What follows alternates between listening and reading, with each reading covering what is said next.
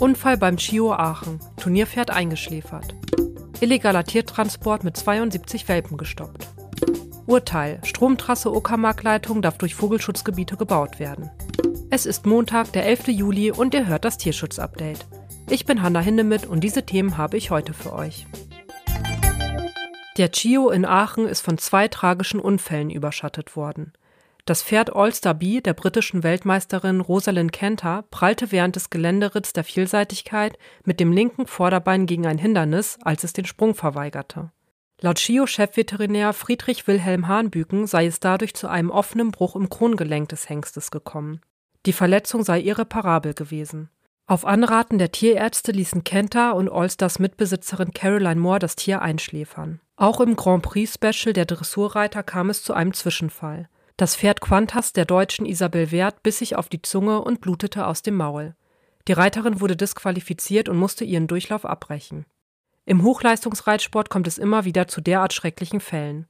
So musste während der vergangenen Olympischen Spiele in Tokio der Wallach Jetset des Schweizer Vielseitigkeitsreiters Robin Godel aufgrund eines Bänderrisses eingeschläfert werden. Die Tierschutzorganisation PETA fordert in einem Statement seines Fachreferenten Peter Höfgen, Hochleistungsturniere in sämtlichen Pferdesportdisziplinen zu untersagen. Pferde.de-Expertin Harriet Jensen war beim Schio vor Ort und ordnet die Fälle für uns ein. Erst einmal muss man zu dem Unfall von Oyster B sagen, dass das wirklich eine richtige Tragödie ist. Es kursieren verschiedene Diagnosen im Netz, sodass tatsächlich nicht ganz klar ist, was es am Ende war. Klar ist jedoch, dass es sich um einen irreparablen Schaden handelte, der dem Pferd kein schmerzfreies Leben mehr hätte ermöglichen können. Also es wurde sich hier nicht eines äh, Sportgeräts entledigt, wie es gerne betitelt worden ist. Da haben die Besitzer und die Reiterin richtig gehandelt. Denn es ist tatsächlich so, dass Pferde solche Schäden davontragen können. Daran ist jedoch nicht unbedingt immer der Profisport schuld. Das kann auch jedem Amateurreiter passieren und Pferde können sich sogar auf der Weide so verletzen, dass man sie danach erlösen muss. Im internationalen Sport fällt es allerdings deutlich mehr auf, eben weil der Fokus der Öffentlichkeit viel mehr auf den Athleten und Athletinnen liegt. Isabel Wertz-Quantas hatte sich auf die Zunge oder die Wange gebissen. Das kann auch mal passieren und auch das kann einem Amateur passieren. Es auf den reinen Hochleistungssport zu schieben, ist tatsächlich nicht richtig. Jedoch lesen sich solche Schlagzeilen besser und am Ende darf man nicht vergessen, dass die Zeitung oftmals eben von reißerischen Schlagzeilen leben, online und eben auch offline. Das Problem beim Reitsport ist, dass es gerade von Nichtreitern sehr viel Meinung mit ähm, ja, wenig fundiertem Fachwissen gibt, sodass das Verständnis für den Reitsport teilweise ja eigentlich gar nicht vorhanden ist. Und an dieser Stelle sehe ich persönlich die Reiterwelt selbst in der Pflicht, ein schöneres Bild zu malen. Natürlich gibt es schwarze Schafe, die gibt es in jedem Sport und die würde es leider auch immer geben. Das lässt sich nicht wirklich ausschließen.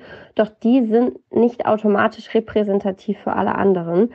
Die Frage, die sich meines Erachtens eher aufdrängt, ist, wieso nicht härter durchgegriffen wird von offizieller Seite. Jetzt zum Beispiel gerade ganz aktuell hat ein Reiter eine vierjährige Sperre verhängt bekommen, weil er sein Pferd mit Nägeln an den Schuhen geritten ist. Das ist vorsätzliche Tiermisshandlung und so jemand gehört lebenslänglich von sämtlichen Tieren ferngehalten.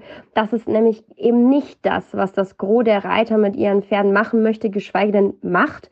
Und solche Reiter sind, wie eben schon gesagt, nicht repräsentativ, malen aber ein ganz, ganz schwarzes Bild von unserem Sport.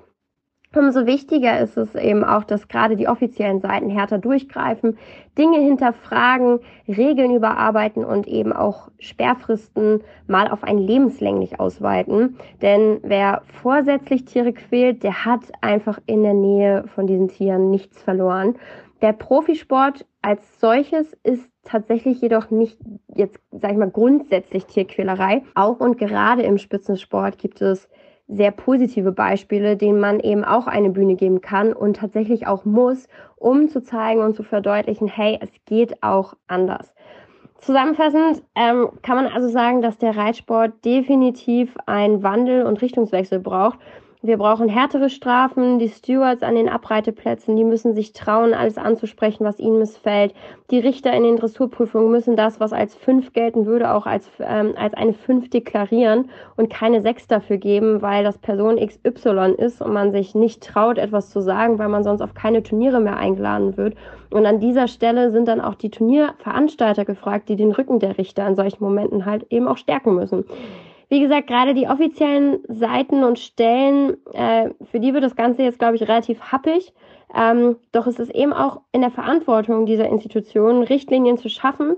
Und wer keine Leitlinien zum Wohle der Pferde niederschreiben kann oder durchgreift, wenn es den Pferden nicht gut geht, totschweigt, weil nicht sein kann, was nicht sein darf, der hat in diesem Sport wirklich nichts verloren.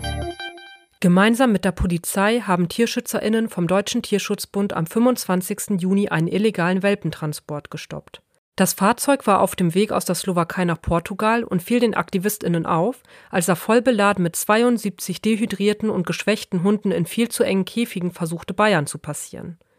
Nach genauerem Hinsehen war klar, die Papiere waren gefälscht. Anders als in den Impfpässen angegeben, waren die Welpen weder zwölf Wochen alt noch gegen Tollwut geimpft. Ein klarer Verstoß gegen die Bestimmungen für eine Durchreise in Deutschland. Der Amtstierarzt beschlagnahmte die Welpen. Eine Weiterreise hätte für einige von ihnen noch während der Fahrt den sicheren Tod bedeutet, so der Deutsche Tierschutzbund. Jetzt befinden sich die Tiere in unterschiedlichen bayerischen Tierheimen, wo sie aufgepäppelt werden. Wegen der Verstöße gegen das Tierschutzgesetz und die Tierschutztransportverordnung wurde gegen die Transporteure Strafanzeige gestellt.